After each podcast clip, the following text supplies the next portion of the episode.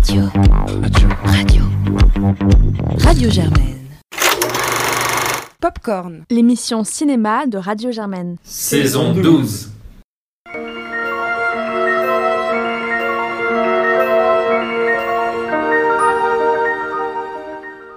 Bonjour à tous, c'est Claire et on se retrouve pour ce deuxième carnet canois puisque c'est notre troisième jour euh, de Popcorn à Cannes pour cette édition 2021. Et aujourd'hui, on va commencer par vous parler avec Paul de Drive My Car, le nouveau film de Rikusuke Amaguchi qui avait fait une apparition à Cannes euh, régulièrement euh, avec Senses et Asako 1 et 2 par exemple. Ensuite, Yula va vous parler de la comédie Rien à foutre de Julie Lecouste et Emmanuel Mar avec Adèle Exarchopoulos. Ensuite, je vais revenir sur le drame de Trepiani du réalisateur italien Nanni Moretti. Euh, puis ensuite, c'est Paul qui va vous parler d'un film italien également, Futura, euh, de Alice Rohrwacher et Pietro Marcello, donc un documentaire sur la jeunesse italienne. Euh, et puis ensuite, Yula va prendre la parole pour vous parler de Amparo, un film colombien de guerre qui, qui, est présenté par Simon Messa Soto en Semaine de la critique. Sarah va enchaîner avec Are You Lonesome Tonight, qui est un film réalisé par Shipei Wen. Euh, et puis ensuite, enfin, euh, Paul va vous parler d'un film qui a été présenté hier en séance de gala, Bergman Island de Mia Hansen-Love, avec Mia Wasikowska et Tim Roth notamment. Bonne écoute Bonjour, c'est Paul, on est avec Claire de nouveau à Cannes et là on ressort de Drive My Car de Ryusuke Amaguchi, adapté d'une nouvelle de Haruki Murakami et qui va donc nous raconter euh, l'histoire d'un homme qui, à la suite de la mort de sa femme, va finalement partir prendre une résidence d'artiste à Hiroshima et mettre en scène l'oncle Vania. De là se tisse tout un tas de destins et finalement de rencontres entre plusieurs personnages au travers de cette pièce mise en scène de façon multilinguale. Et euh, donc Claire, qu'est-ce que tu en as pensé? Euh, alors moi j'ai pensé que j'ai beaucoup aimé, j'avais pas euh, vu ses précédents films qu'il a présentés à Cannes, notamment Asako 1 et 2 et puis Senses. Euh, c'est un très joli film sur, euh, des, sur le souvenir et sur euh, l'écriture d'histoire. on y retrouve donc parce que c'est donc c'est un comme comme Paul l'a présenté c'est un c'est un metteur en scène et le film se divise vraiment en deux parties. Il y en a une qui occupe à peu près le premier tiers et puis ensuite le reste sur les deux tiers avec un saut dans le temps entre les deux et et ça nous raconte euh, donc euh, ces personnages qui sont eux-mêmes un peu perdus, qui sont bousculés par euh, les œuvres qu'ils cherchent à mettre en scène et qui et qui sont fondamentalement assez seuls. Euh, c'est vraiment un film sur la solitude euh, et puis la rencontre dans la solitude, ce qui au final est assez beau.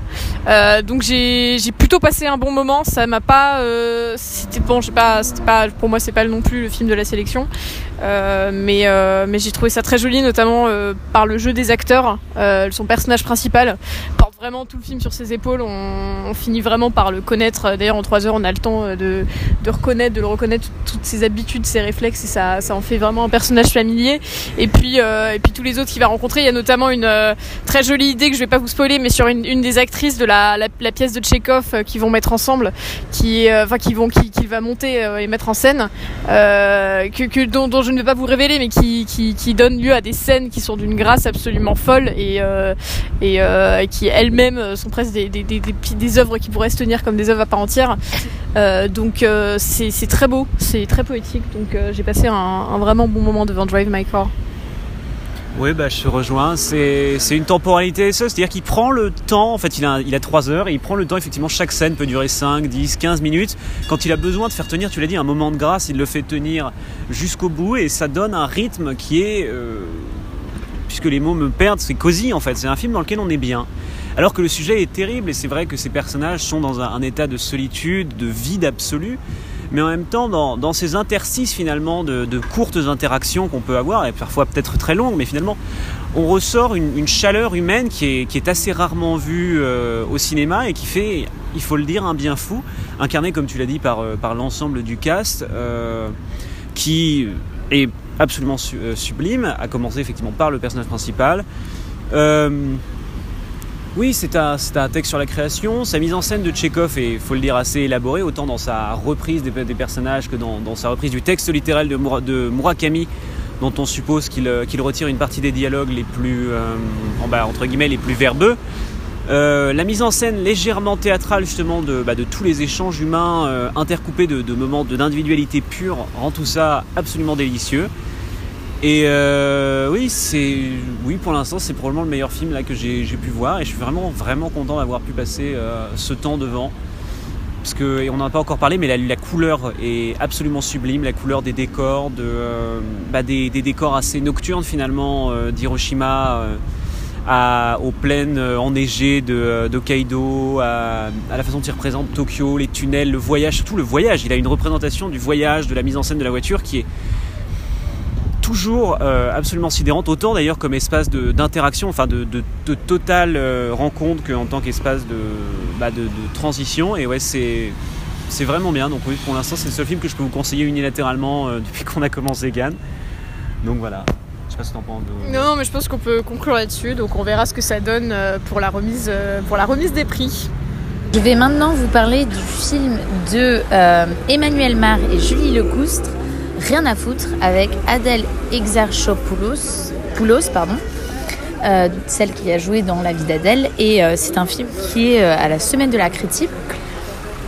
C'est un film qui parle d'une jeune femme qui travaille pour des compagnies aériennes low cost type Ryanair et qui va donc être une hôtesse de l'air voyager, mais on va voir que ce travail qui semble paraître un peu idéal pour une personne qui aime voyager n'est pas si simple que ça, surtout pour la vie personnelle de cette jeune femme qui va euh, avoir du mal à, se combler au niveau personnel puisqu'elle va enchaîner des histoires euh, sans attache.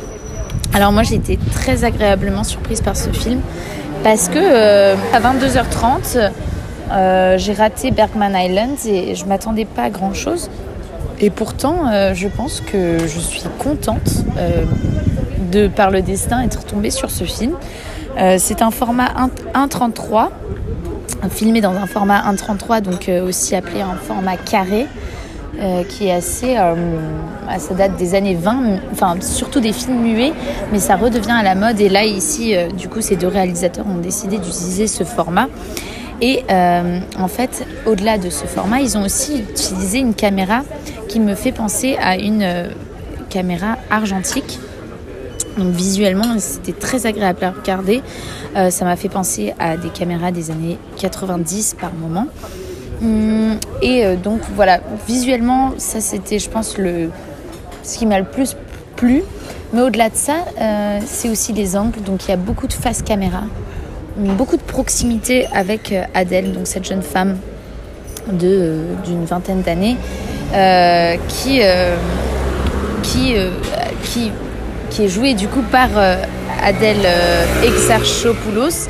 Donc proximité avec Adèle, mais dans le film, elle ne s'appelle pas Adèle, excusez-moi pour ça.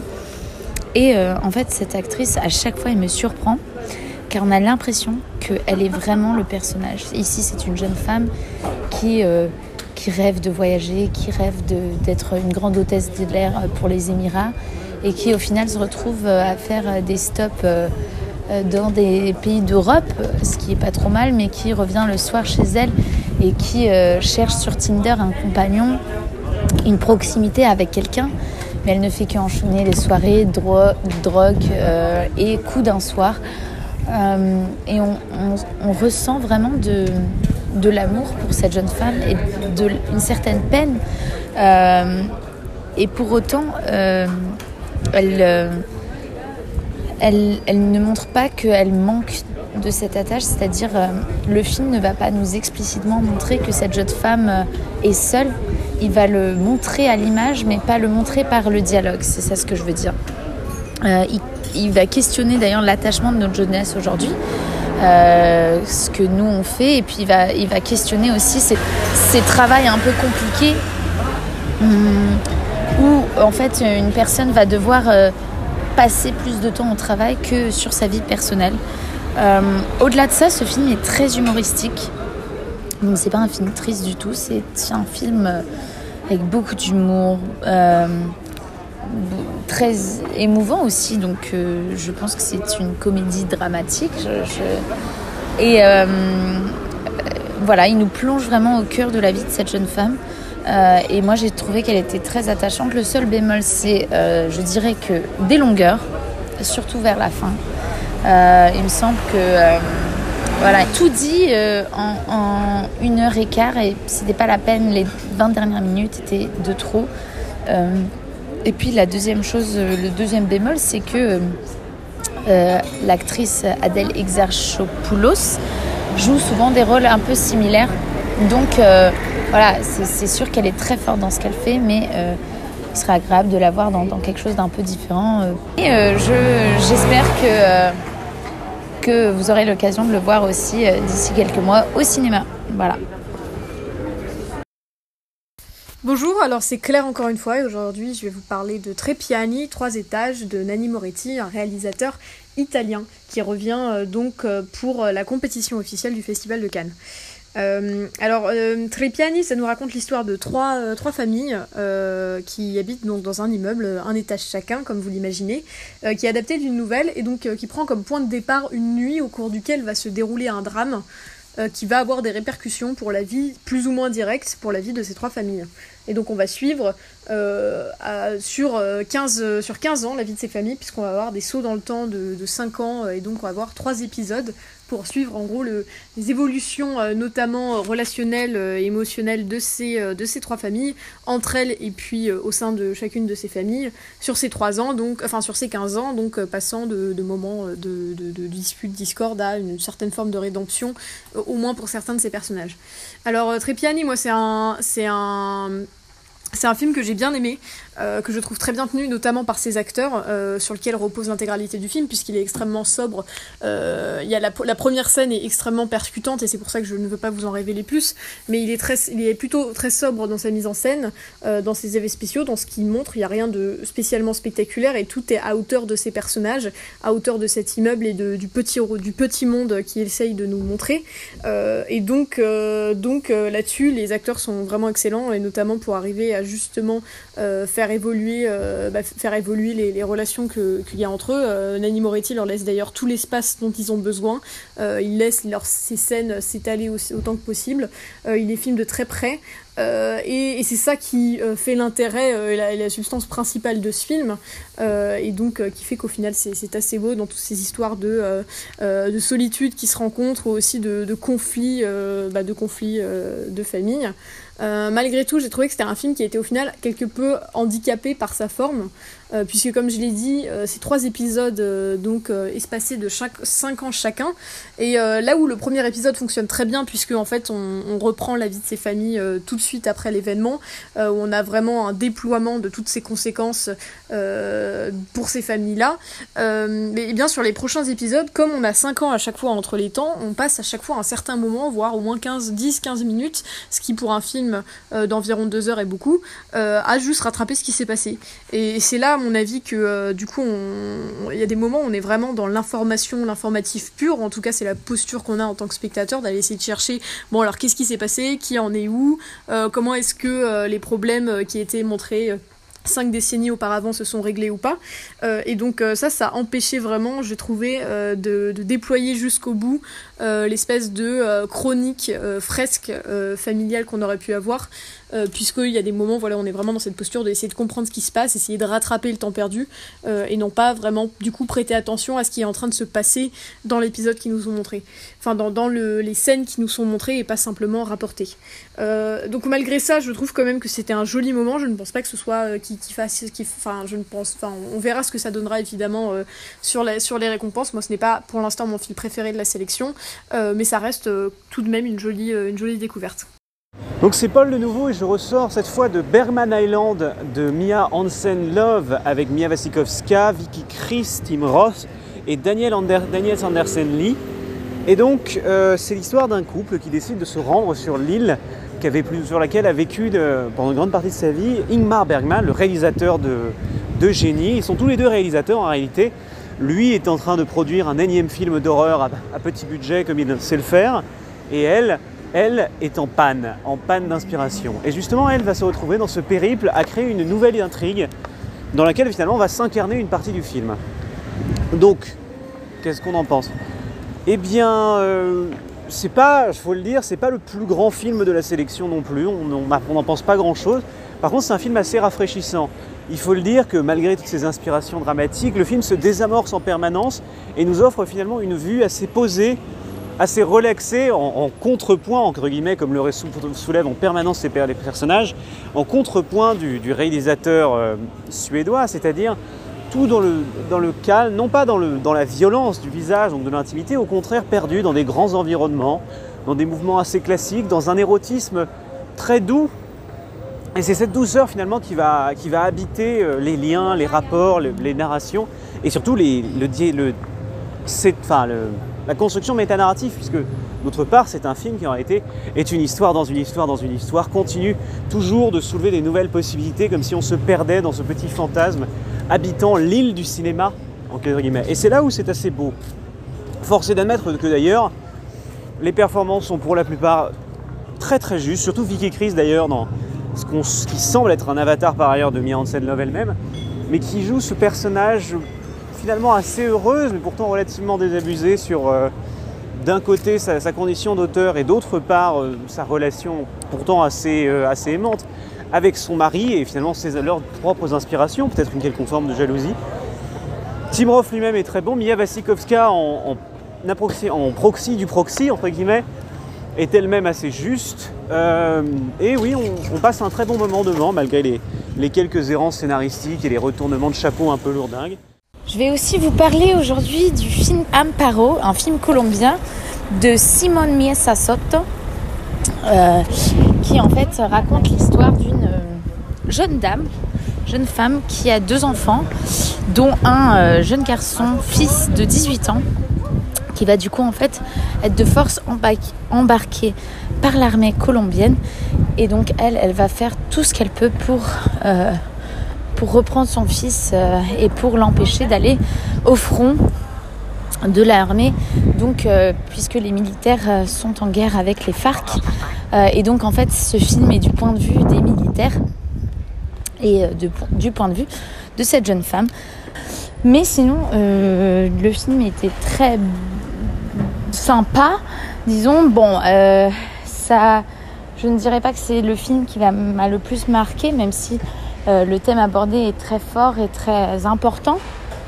Surtout que j'étais dans une salle de l'espace Miramar où en fait il y avait le producteur, il y avait l'actrice principale et il y avait le réalisateur et puis euh, ils expliquaient que avec beaucoup d'émotion que en fait c'est une c'est quelque chose qui, le- qui leur tient à cœur ce thème. Et que euh, on, sentait que c'était vraiment un film euh, fait par conviction. Hum, donc je pense que pour ça rien que pour ça voilà c'était c'était un film à voir Hey, c'est Paul et donc je sors cette fois de Futura de Alice Rockwarer et Pietro Marcello, qui est donc un documentaire euh, tourné au cours des deux dernières années en Italie et qui va donc euh, prendre le point de vue d'une quinzaine d'adolescents, leur demander leurs attentes, leurs pensées sur la situation, sur le pays, leur perception des choses accompagné effectivement d'une euh, d'une mise en scène assez euh, elliptique. Donc, qu'est-ce que j'en ai pensé? Eh bien, c'est un, un film qui, donc, comme vous le savez peut-être, était présenté à la quinzaine des réalisateurs et qui se propose effectivement une, euh, une forme de dichotomie assez sympathique avec tous ces personnages. C'est-à-dire que je pense malheureusement qu'il ne passe pas suffisamment de temps sur chacun d'entre eux et qu'il les évacue un peu au fur et à mesure. Ce qui est assez génial en réalité, c'est de mettre en scène aussi le, le réalisateur dans sa, dans sa perspective, surtout dans ce qu'il dit à ses adolescents. C'est-à-dire qu'ils se mettent littéralement en scène comme l'adulte qui va se confronter à, à ce qu'ils appellent effectivement cet être euh, surnaturel, qui n'est ni un enfant ni un adulte.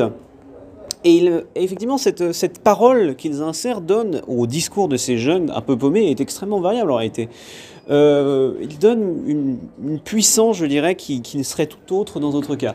Par ailleurs, ils mettent en scène, ces c'est absolument sûr, euh, une reprise entre guillemets des, classiques du, genre de, du, micro-trottoir, de la rencontre avec le jeune. D'ailleurs, ils utilisent plusieurs extraits euh, supposés d'images d'archives qu'ils vont contraster avec euh, leur propre travail pour donner effectivement un, un résultat plutôt sympathique.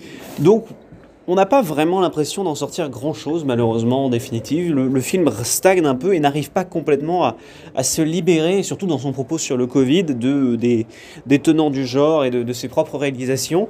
Mais il donne finalement à voir des, portraits d'adolescents assez rares et pour la plupart assez émouvants. Donc euh, oui, c'est... Il y, a- quand même deux heures plus mauvaises à passer et ça reste euh, une proposition suffisamment unique, bien qu'en définitive plutôt classique, pour valoir le coup euh, d'être vu. Coucou, donc là c'est Sarah. Euh, je viens de sortir du Cinéum Screen X.